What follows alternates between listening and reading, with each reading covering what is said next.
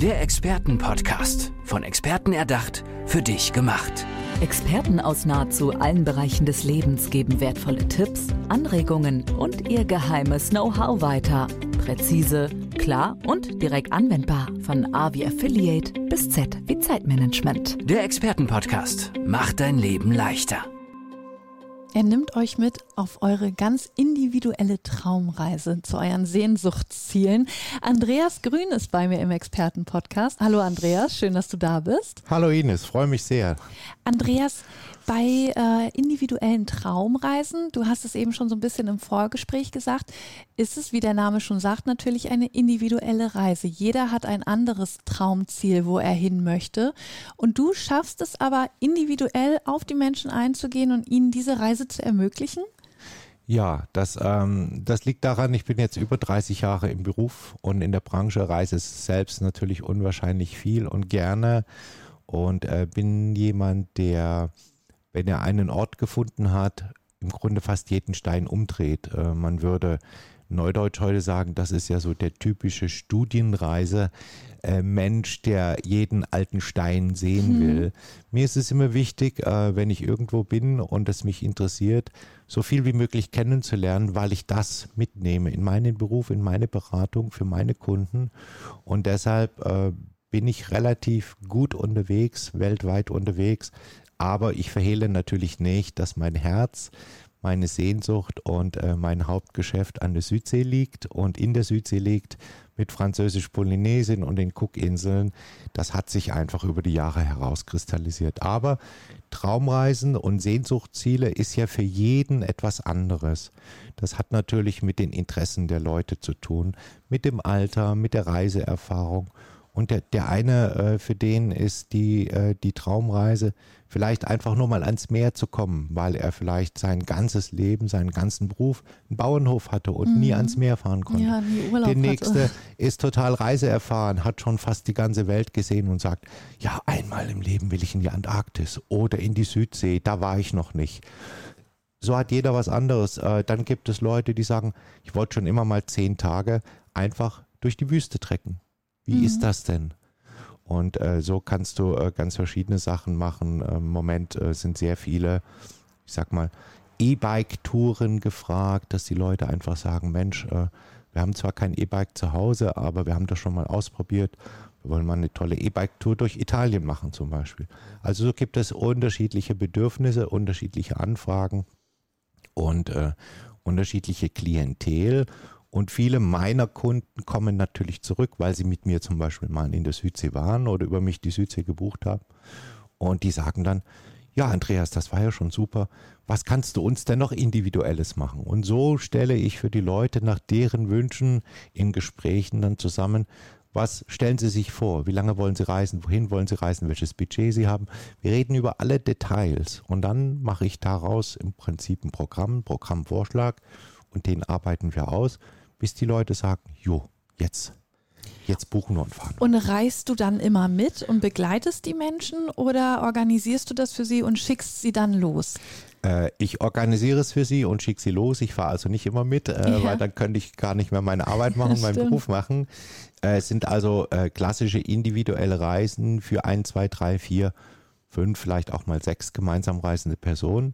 Aber es sind keine typischen Gruppenreisen. Mhm. Ich mache das aber so, wenn es äh, Menschen gibt, die sagen, wir wollen aufgrund von Sprach, äh, Sprach, äh, fehlenden Sprachkenntnissen zum Beispiel, wir wollen an einer Gruppenreise teilnehmen, äh, aber wir möchten gern vorher, nachher noch was anderes machen.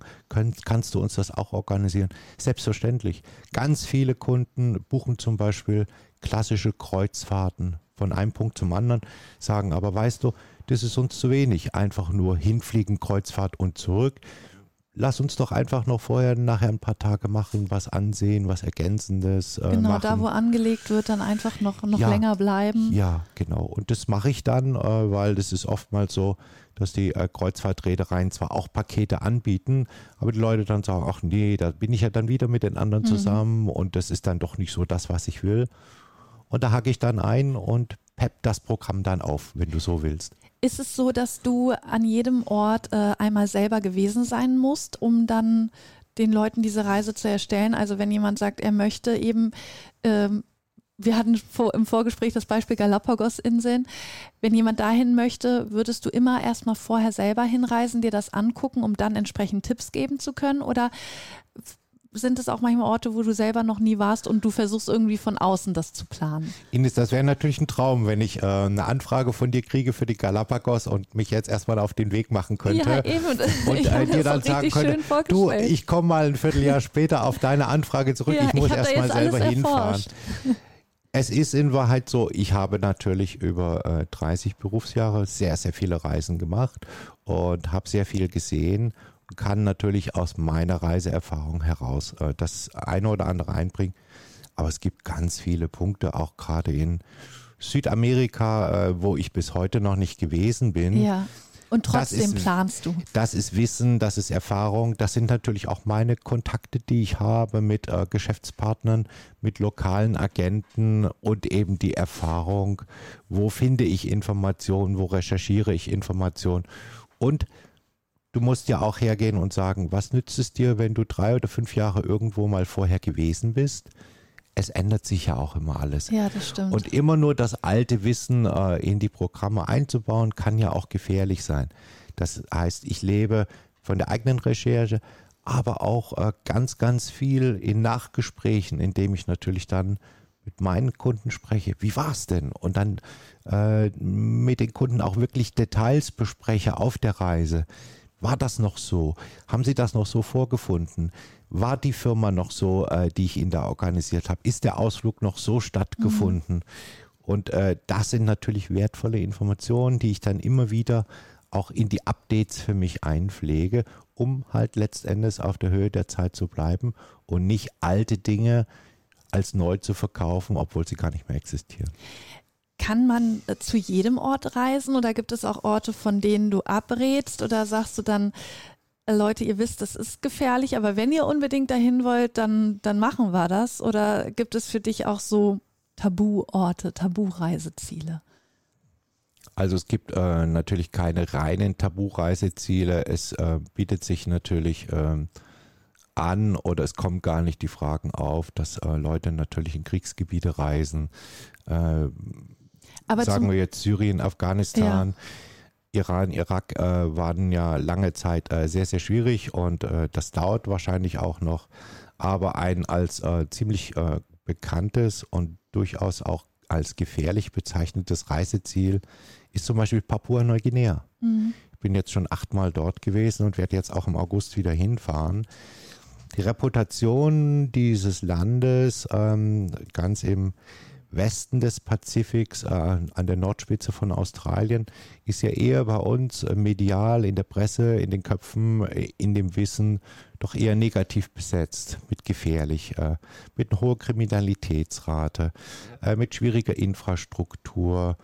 Ja, an allem ist was dran. Das ist natürlich nicht nur aufgebauscht, aber ich bin jetzt schon achtmal dort gewesen und habe nur eine einzige Reise, nämlich meine erste Reise organisiert, auch gemacht mit einem anderen Anbieter und bin seitdem immer alleine unterwegs, bewusst, um herauszufinden, welche Möglichkeiten habe ich, das meinen Kunden anzubieten, dass es sicher ist, ja. dass sie gesund zurückkommen und trotzdem eine Traumreise erleben. Toll. Also das finde ich sehr beruhigend, dass du sagst, ähm, es muss nicht immer dann wirklich ja so gefährlich sein, sondern man muss einfach wahrscheinlich wissen, wie man sich vor Ort verhält. Äh, ja, die Gefahren müssen bekannt sein und dann kann man trotzdem für sich dort eine schöne Reise erleben, wenn man sich eben an die, ich sage jetzt mal, Regeln hält. Richtig. Äh, du, du musst natürlich äh, die, die Regeln für jedes einzelne äh, Land äh, im Prinzip wissen. Eine super Orientierung, sage ich immer, für, für alle Leute, die sich grundsätzlich erstmal mit Reisezielen oder auch mit neuen Reisezielen beschäftigen.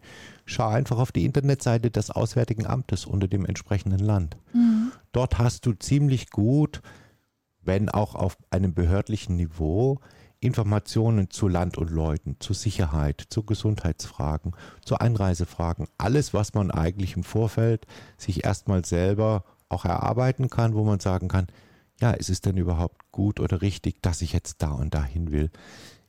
Empfiehlt das Auswärtige Amt das?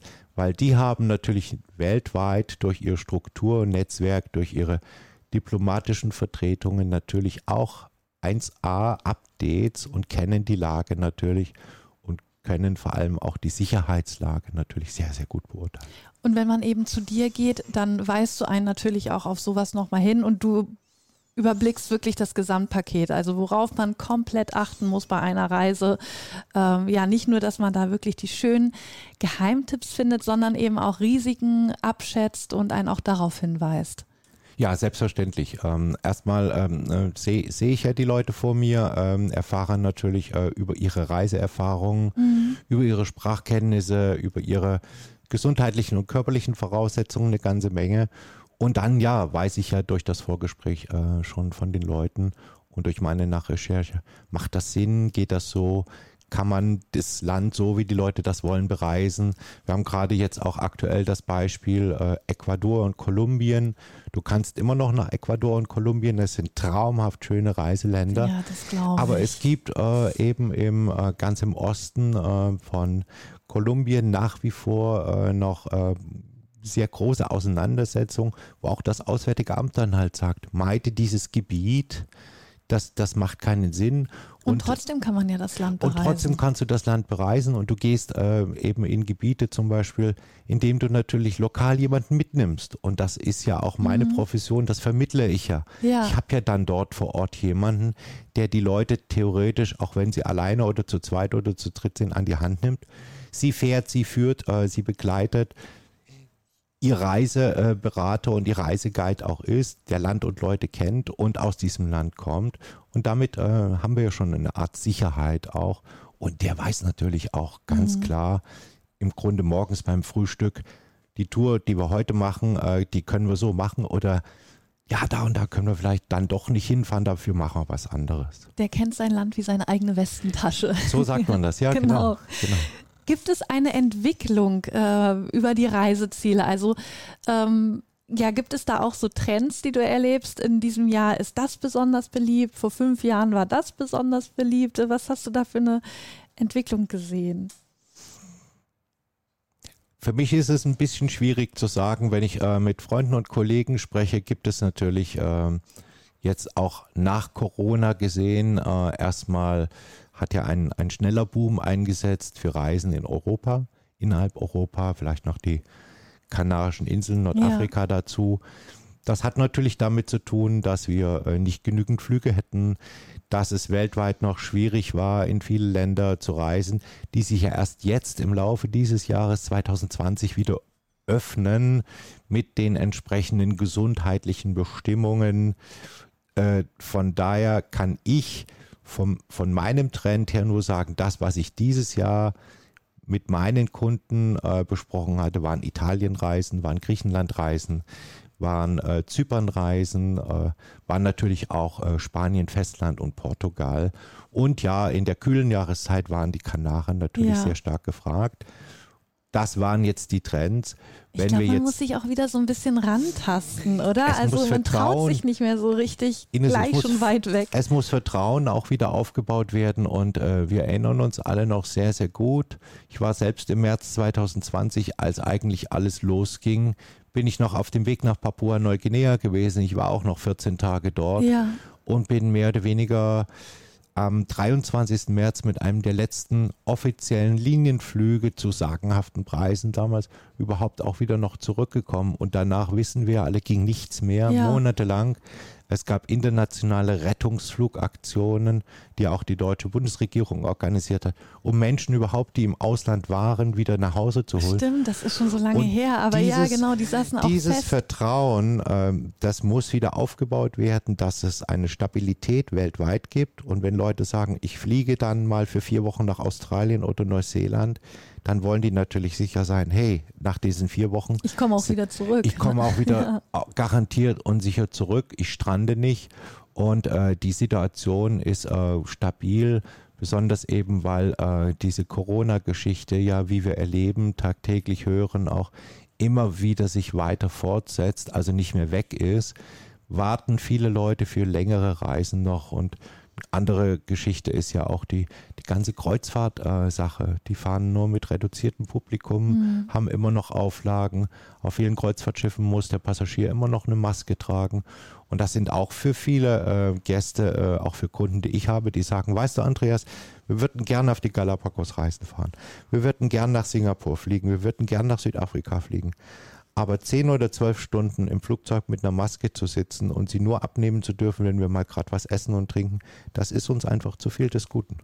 Und man darf auch nicht vergessen, eine Reise ist ja oft das Highlight des Jahres und das will man natürlich voll und ganz genießen können und da will man keine Abstriche machen. Da hat man ewig lange drauf gespart und das soll dann auch perfekt sein und dann wartet man wahrscheinlich lieber noch ein bisschen länger. Genau, dann, äh, dann wartest du für gerade für die, für die längeren äh, Dinge und dann begnügst du dich eben natürlich mal mit, mit der Reise an die Nordsee oder die Ostsee oder auch in den Bayerischen Wald und Schwarzwald oder auch ins Sauerland.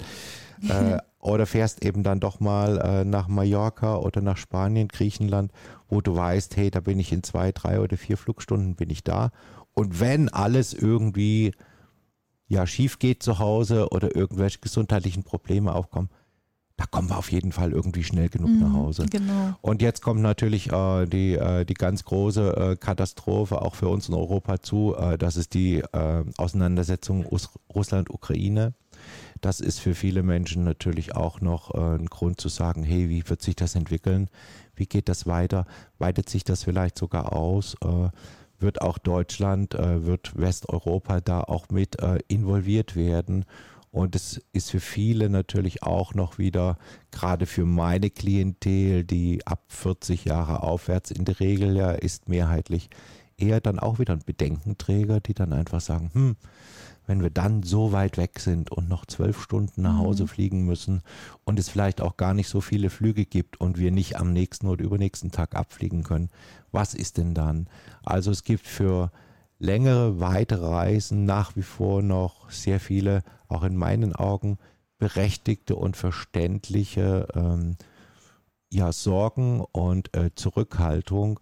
Und ich bin aber trotzdem optimistisch und zuversichtlich, dass sich das jetzt für das Jahr 2023 doch wieder langsam auch verbessert.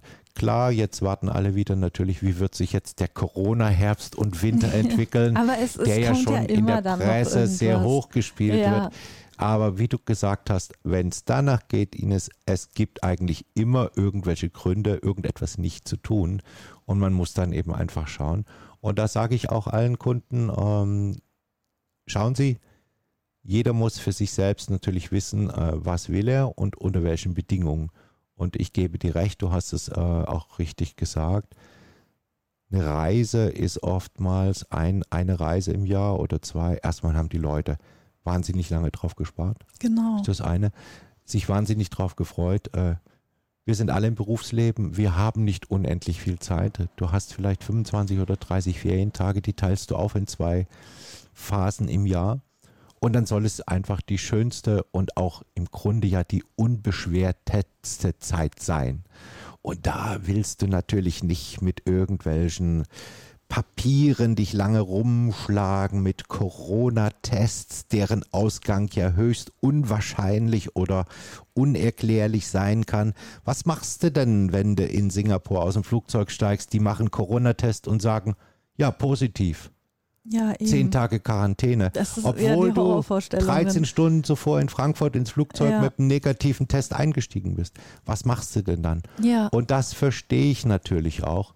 Und ja, da ist es natürlich klar, äh, wenn ich äh, in, in München ins Flugzeug steige und äh, zwei Stunden nach Palma de Mallorca fliege, ja, da kann ich mir sagen, okay, das, das kriegen wir irgendwie hin. Und Aber wir haben ja auch als Garantie sozusagen dich dass ja, wir eben diese Zeit schön investieren können und auch auf Nummer sicher gehen können. Dafür ist Andreas Grün da, der eben uns ein bisschen diese Sicherheit gibt, dass wir wissen, okay, diese Reise wird auf jeden Fall gelingen. Andreas, vielen, vielen Dank, dass du hier bei uns warst im Experten-Podcast. Ich wünsche dir alles, alles Gute und unseren äh, Hörern und Hörerinnen auch eine gute Reise. Ja, ich danke dir. Allen gute Reise stets, ja. Ja, danke schön. Tschüss. Tschüss. Der Expertenpodcast. Von Experten erdacht, für dich gemacht. Wertvolle Tipps, Anregungen und ihr geheimes Know-how. Präzise, klar und direkt anwendbar. Der Expertenpodcast macht dein Leben leichter.